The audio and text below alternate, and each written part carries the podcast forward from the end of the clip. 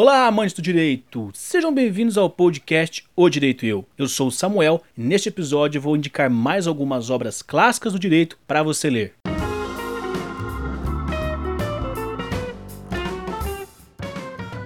Este episódio aqui é uma continuação do episódio anterior em que eu indiquei algumas obras clássicas do direito para vocês lerem. Então, se você ainda não ouviu o episódio anterior, pode ouvir esse tranquilamente e depois vai lá e confira o anterior, tem muita obra legal para você que é estudante, profissional do direito ou um curioso da área jurídica mesmo, colocar aí na sua lista de livros a serem lidos, que com certeza fará diferença no seu modo de pensar, no seu modo de enxergar o direito. Lembrando também que o podcast é disponibilizado no canal do YouTube, youtube.com.br eu, também pelo Spotify, pelo Deezer e pelo iTunes. Então escolha aí sua plataforma preferida e acompanhe o podcast O Direito e Eu. Vamos então a mais indicações de livros clássicos do direito. Dos Delitos e das Penas, de Cesare Beccaria. O livro dos Delitos e das Penas foi escrito no século XVIII, em um momento em que havia um movimento filosófico e humanitário ao qual pertencem tão conhecidos autores como Voltaire, Rousseau, Montesquieu, entre outros. E a obra é um manifesto do autor Cesare Beccaria contra o sistema criminal da época, a fim de que a sociedade, através de mudanças, contasse com instituições melhores e que fossem criadas novas leis. Estas deveriam visar somente uma finalidade, que é promover todo o bem-estar possível para a maioria. Tendo em vista que as penas antigamente constituíam uma espécie de vingança coletiva, era muito comum ocorrer a aplicação de punições com consequências muito mais severas que o delito praticado. Portanto, o autor critica a severidade das penas remontando desde sua origem até sua eficácia na aplicação. Cesare Beccaria inicia seu livro propondo uma divisão igualitária das vantagens entre todos os membros da sociedade, tendo em vista que o que realmente ocorre é o oposto. Esclarece a importância da elaboração de boas leis e afirma que a função destas e da ordem é a de evitar injustiças e abusos dentro da sociedade, visando proporcionar todo o bem-estar possível para a maioria. O Príncipe, de Nicolau Maquiavel. A repercussão do livro O Príncipe, de Maquiavel, através dos séculos, ocorreu devido ao papel fundamental que a obra representa na construção do conceito de Estado. A obra é um tratado político que serviu como base para modelar a estrutura governamental dos tempos modernos. Esse tratado possui 26 capítulos, além de uma dedicatória a Lourenço de Médici, e foi escrito a partir de reflexões sobre o passado político reunindo conselhos e sugestões com o objetivo de conquistar a confiança de Lourenço de Médici. Nessa época, a Itália estava dividida em pequenos estados, repúblicas e reinos. Havia muita disputa de poder entre esses territórios, e Maquiavel orienta os governantes a respeito dos perigos que existem em se dividir politicamente uma península e ficar exposto às grandes potências europeias.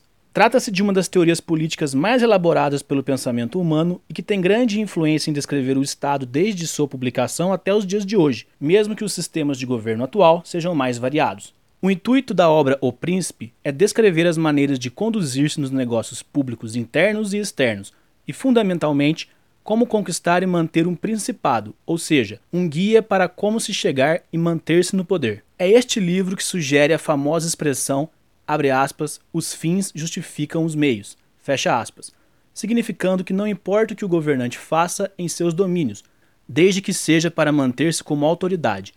Entretanto, a expressão não se encontra no texto da obra, mas tornou-se uma interpretação tradicional do pensamento maquiaveliano. E também é deste livro que saiu a expressão maquiavélico. Pensamento maquiavélico, atitude maquiavélica, também veio desta obra. História da filosofia do direito, de Giorgio Del Vecchio. O objetivo desta obra é essencialmente introduzir o direito da filosofia do direito do século XX, por meio de uma perspectiva histórica desta área que remonta às longínquas origens na antiguidade grego-romana e judaico-cristã. Esta obra é movida pela dupla convicção de que uma compreensão apurada do direito, tendo em vista o mundo contemporâneo, é facilitada e enriquecida por uma introdução às grandes doutrinas da filosofia do direito, e que um conhecimento desenvolvido da filosofia política em geral e das ciências políticas passa por um exame das teorias do direito. A obra é direcionada a filósofos e juristas e também às pessoas que desejam aprofundar suas reflexões sobre o direito.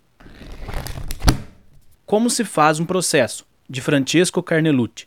Carnelucci, um processualista de amplo conhecimento, vem através de sua obra Como se faz um processo mostrar de maneira introdutória e básica os passos para se fazer um processo, e por isso traz em seu bojo as seguintes informações conceituais: o drama, o processo penal, o processo civil, o juiz, as partes, as provas, as razões, o contraditório, a introdução, a instrução, a discussão, a decisão, a execução, a impugnação e balanço. Esta é, pois, uma obra carregada de metáforas usada para confrontar qualidade ou ações de elementos de um processo jurídico.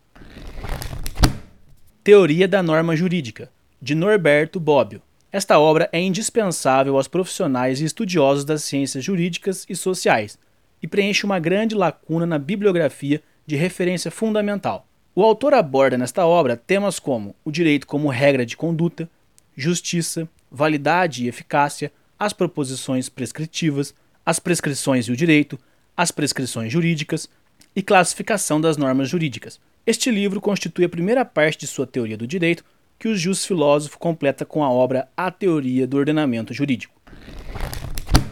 Então esta foi mais uma lista com alguns livros clássicos do direito, livros aí que perduram por gerações, nunca perdem sua atualidade, para você, estudante, profissional ou curioso da área, que busca aí obras para expandir seu conhecimento, expandir suas interpretações do mundo jurídico. E não se esqueça da dica que eu deixei no episódio anterior, que é a de comprar esses livros, adquirir essas obras, porque são obras que você vai querer ler mais de uma vez e a cada leitura alguma interpretação sua sobre o mundo jurídico irá com certeza mudar. São obras que valem muito a pena termos em nossa biblioteca pessoal. Não se esqueça de compartilhar esse episódio com seus amigos e colegas, deixar seu curtir aqui embaixo e deixar também seu comentário se for possível na plataforma que você está ouvindo, ou qualquer coisa, temos também o e-mail podcast@direitoeu.com para você deixar suas sugestões de episódios, suas críticas, elogios, dicas. Entre em contato conosco, que assim que possível eu respondo a todos. E se você ainda não é um inscrito do nosso canal,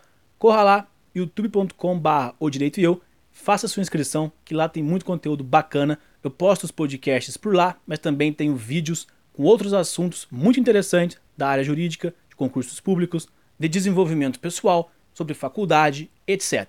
Então é isso, um abraço, ótimas leituras e tchau!